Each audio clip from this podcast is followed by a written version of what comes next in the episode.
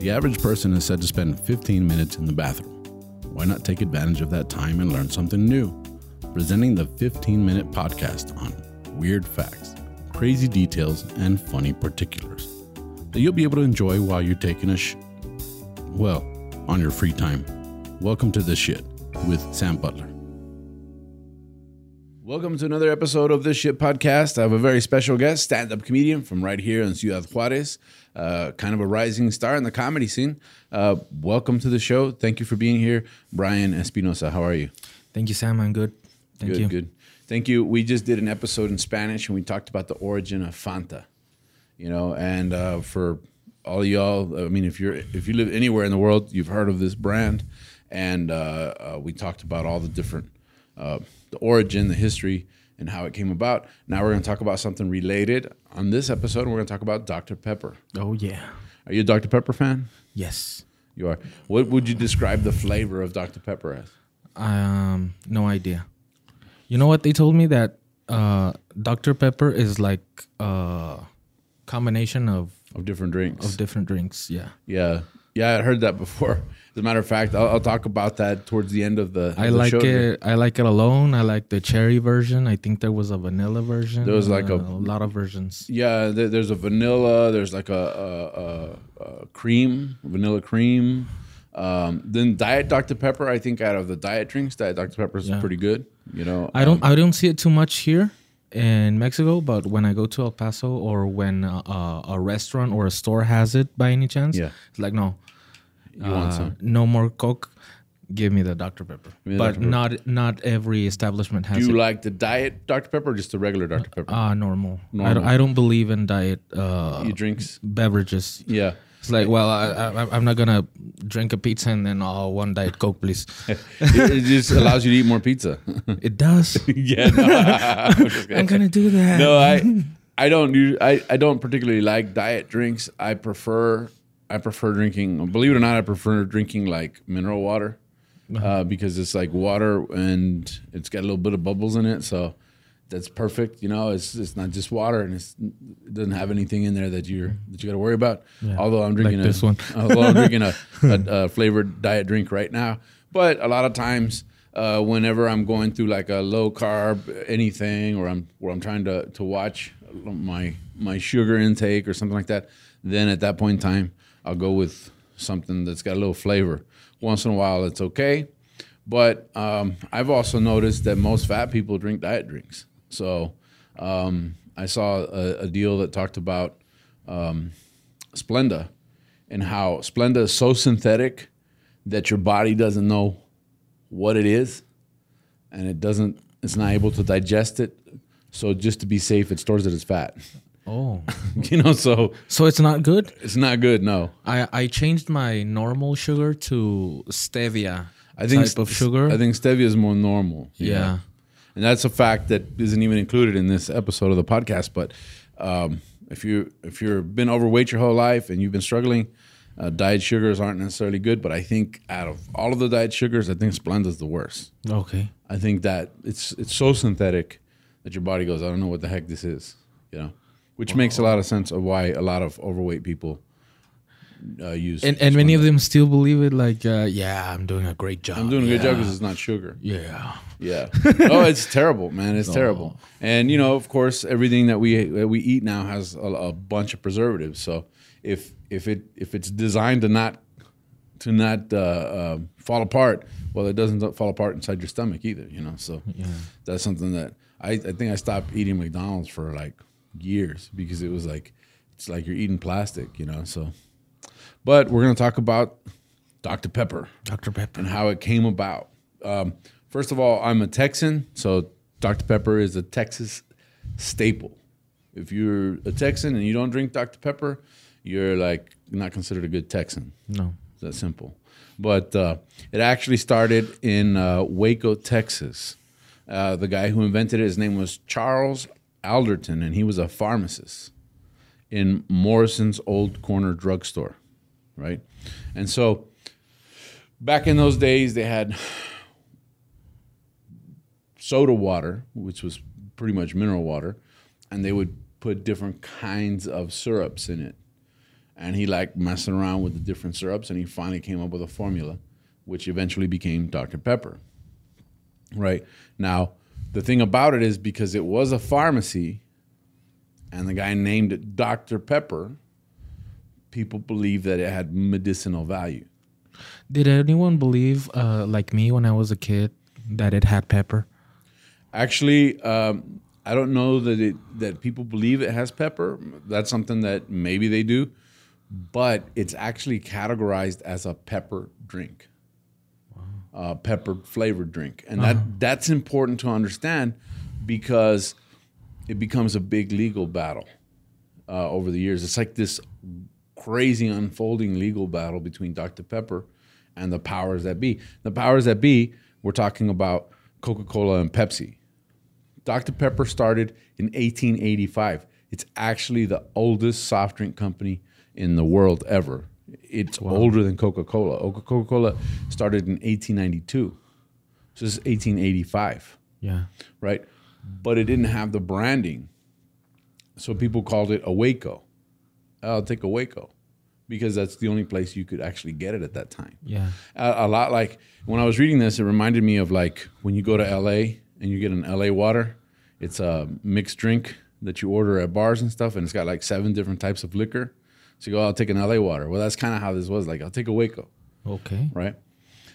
Now, what happens is Dr. Pepper, Dr. Pepper. Um, first of all, they they dropped the the period and the doctor because they didn't want people to associate it with actual medicine. Okay. Although their early earliest advertising said um, it aids in digestion and restores vim, vigor, and vitality, right? But that's also because Dr. Pepper has like more caffeine than a cup of coffee. You know? Okay, So, yeah. they, but they they gave it this medicinal value. Well, they decided that they had to dump the the Dr. Pepper, the doctor aspect of it, and just call it Dr. Pepper. They say there's a couple of ideas of how this really went down, but they say that the pharmacist actually named it after uh, a doctor that he worked for at one point in time, and he was actually in love with the guy's daughter. Dr. And so Pepper was a person. he was a person. and he had a beautiful daughter. He had a beautiful daughter, and the pharmacist had asked for her hand in marriage, and he had said yes, but then the thing fell apart, so he moves to Texas. Uh, this was in Virginia, you know, um, rural retreat, Virginia is what they're talking about. And he left Virginia for Texas after it was all over. So he left, but he still named the beverage after Dr. Pepper. That's one theory, right? Okay. The other theory is that there was no daughter, and this was actually the first guy to give the guy a job. Okay. So, but they don't know for sure. It's like it's not confirmed. It's considered an urban legend.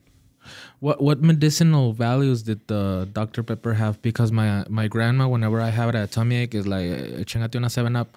But uh, like, uh, what type of symptom or disease Well, did said- people say? Hey, Dr. Pepper's gonna It says aids cure di- you. digestion, digestion. Yeah, the same thing. yeah. restores vim and vigor. Other words, it's like it gives you a little energy boost. You know, Yeah. kind of like Red Bull does today. I guess. Yeah. You know, and for and, and I'm sure that uh, 1880s folks. Uh, were were high on morphine and opium all the time. I'm sure Dr Pepper did the trick. you know, what I'm saying Sure. Uh, I don't think it did, but um, the idea that there was this doctor and he had a daughter and this guy was in love with the daughter that was used for marketing in the Virginia area. And so the Roanoke, Virginia is the number one market for for Dr. Pepper because they bought into the story Okay. and they liked the story. So if you want to get popular, create a story. he does, I'm saying. Around your Um, product, yeah. Yeah. Now the thing about it is that since it was created in in um, Texas, it was mostly a regional drink, right? Yeah. And so that's where you could mostly find it. Dr. Pepper really, really tried to break into the cola market. Coca Cola and Pepsi wouldn't let them. They, although they started before Coca Cola and Pepsi, Coca Cola and Pepsi actually had the market cornered, and they were blocking Dr. Pepper. So what does Dr. Pepper do? In 1972, um, no, it wasn't 1972. Um, 1963, it uh, I was like, come on, RC Cola, let's Yeah, RC let's go Cola. against RC Pepsi and Coke. and- Yeah. uh, Well, an alliance. Let's start this way. In 1951, Dr. Pepper sues the Coca Cola Company Okay. for $750,000 because Coca Cola disliked Dr. Pepper so much that they were actually selling sodas for five cents, which was way below market price, just to take the market away from, from Dr. Pepper. Okay. So Dr. Pepper sues and wins because this is not fair trade.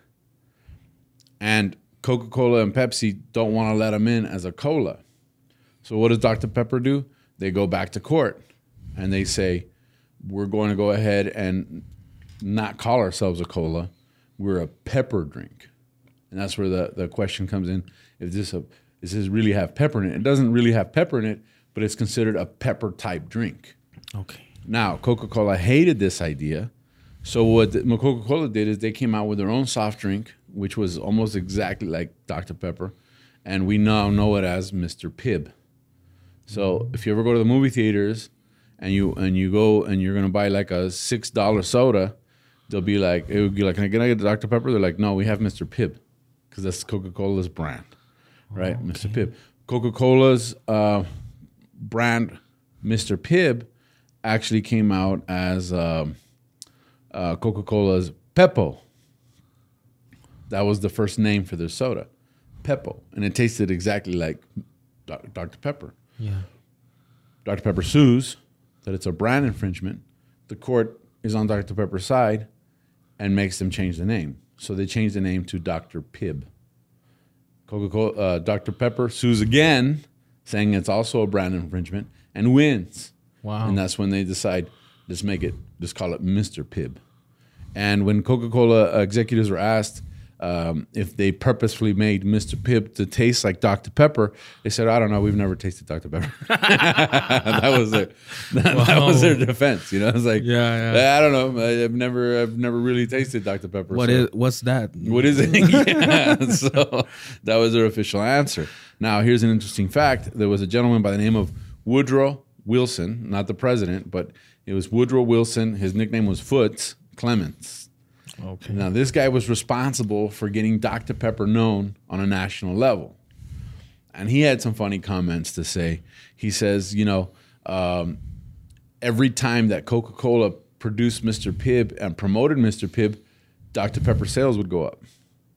So it's like Mr. Pibb was the soda that got everybody craving Dr. Pepper. So he says the more they tried to defeat us, the more Dr. Pepper sales would go up. Yeah. So we thought it was hilarious that that Coca-Cola did that. He says, and there's a quote. He says, "I won't suppose they'd like to hear me say this in Atlanta. That's the world headquarters of Coca-Cola.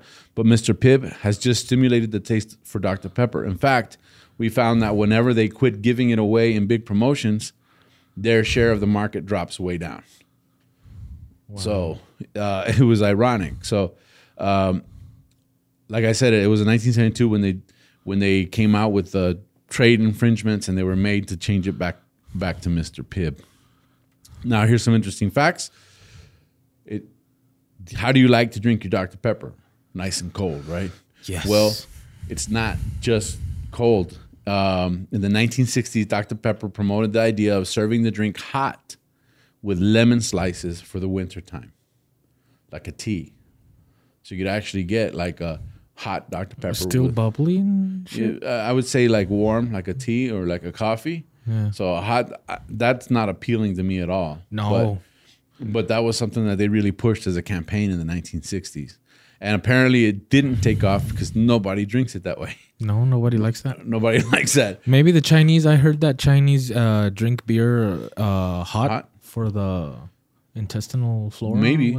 I mean, uh, Chinese people are always offering you tea. I mean, you go eat what even uh, I think all Asian cultures. You go eat sushi and they offer you hot tea.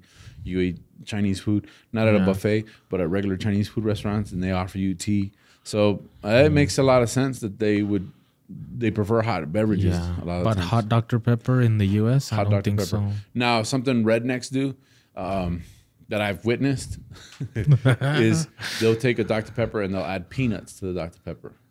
Okay. and then they'll drink the Dr Pepper with peanuts. And I know uh, some of you out there listening have done this, where it's a sweet. It gives it like a sweet and salty kind of taste. and there'll there'll be peanuts floating in a Dr Pepper. That's very Uh, regular peanuts. yeah regular peanuts. Red. Okay. Yeah, yeah, Reg- not, yeah, not not like not like honey. Yeah. Uh, uh, like honey glazed peanuts. No, it's Yeah. like just the regular peanuts. And I think this had to do with also going to the movie theaters. That they would offer peanuts at, at the movie theaters back in the day, and so they would drop some peanuts into their Dr Pepper, and it became a thing.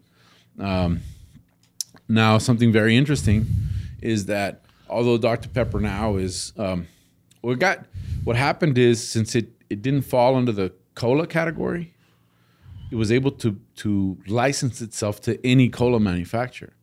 So in some places, Dr Pepper is distributed by Pepsi. In other places, it's distributed by Coca Cola.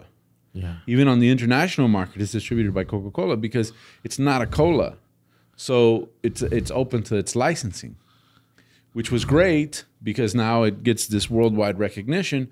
But it kind of hurt Coca Cola because since Coca Cola had already made Mr. Pibb, they couldn't buy Dr. Pepper because then they'd own all of the market shares in the pepper drink category. So that that was a monopoly and it was an unfair trade as well. So it kind of hurt Coca-Cola not not having come out with their own pepper drink. Yeah. Do they still have that, Mr. Pibb? Yeah, they do. Yeah, yeah. If you go to the movie theaters in El Paso, like Cinemark, they don't have Dr. Pepper. They have Mr. Pibb. Oh. And it makes me really mad because it's six bucks. And I go, really? Six bucks for a knockoff Dr. Pepper? like, like everything is six bucks, but this should be three bucks. you know, I'm so cheap that it, even if it is Dr. Pepper, it's too much for it's a too drink. much money. Yeah. Yeah. Uh, a couple of interesting facts too. Dr. Pepper has a museum. A museum? A Dr. Pepper Museum. It's located in Waco, Texas, and um, there's a lot of adverti- old advertising campaigns, old bottles, um, so on and so forth. And uh, if you ever want to go check that out, it's in, in Waco, Texas. Now, um, there's a special Coke, uh, Dr. Pepper that was made, and and it and it sucks because since it was like an independent brand, and they licensed, they had license to a bottling plant in Dublin, Texas, known as the Dublin Bottling Works. But in 2012, um, Snapple Dr. Pepper, because Snapple now owns Dr. Pepper, bought out the Dublin plant and discontinued it. But it was the it was the same recipe for 121 years, used 100% cane sugar. Right now, they'll make a cane sugar version of Dr. Pepper for that region because it'd been around for so long. Yeah. But most Dr. Pepper is flavored with high fructose corn syrup.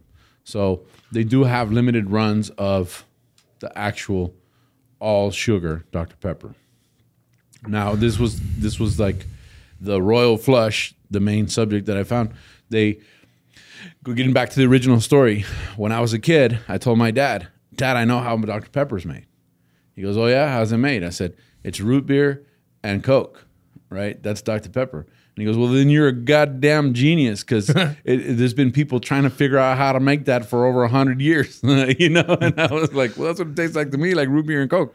So I didn't realize that it was this was a thing that nobody knew the secret recipe to Dr. Pepper. Apparently, Coke kind of figured it out. They must have re- reverse engineered it, but in uh, Oklahoma, they uh, uh, a collector bought a ledger uh, in the panhandle of Texas that was actually from the drugstore in Waco, and it was determined that it was the handwriting of the guy who invented uh, Dr. Pepper. So the And it- recipe and it, had all of the notes in there. Oh. He bought it for two hundred dollars, and then he put it up for auction with a twenty-five thousand dollar reserve. Nobody bought it, you know. So I guess, but it said deep peppers, peps, and bitters. So that is part of the formula, and it's mixed from a mandrake root and a syrup. A spokesman from the Dr. Pepper Snapple Group indicated that the notes were probably a recipe of a bitter digestive aid rather than a soft drink. So the clues kind of point that it was actually designed for better digestion. You know, to answer your question about the seven Yeah. up, and that is in a nutshell uh, some of the weird facts about Dr. Pepper. I know I have friends that are big time Dr. Pepper fans. If you're if you live in Texas, Dr. Pepper is a staple. But uh, I think it's worldwide, right? I mean, Yeah. I'm, I'm a big fan of Dr. Pepper too, and a big fan of peanuts. So I think I'm gonna try that. try it. right next yeah, year. give it a shot. It's Yeah. a Dr. Pepper and peanuts. It's a very redneck thing. Yeah. But uh, with that, we wrap up this episode of the Shit Podcast. Brian, thank you for being here. Oh, yeah, I appreciate it. And uh, how can people find you on your social media? Such a pleasure being here. Uh, Brian the Machine in uh, Instagram and Facebook. Cool, cool. And of course, I'm Tu Amigo Sam. That's T U Amigo Sam on all my social media platforms as well as my YouTube channel. Please like, subscribe, and hit the notifications bell. Leave your comments. If there's a special way you like to enjoy Dr. Pepper, leave us leave it in the comments. Uh, leave it uh, on, on our on our Facebook page as well, Los Cagadienses. You can uh, upload your ideas. Thank you guys for joining us. Uh, once again, you can find us as Sta Cagado Podcast. Uh, we're the English version of Sta Cagado Podcast on all platforms for podcasts. And with that, we wrap up this episode of the Shit Podcast. We'll catch you guys next time. Goodbye.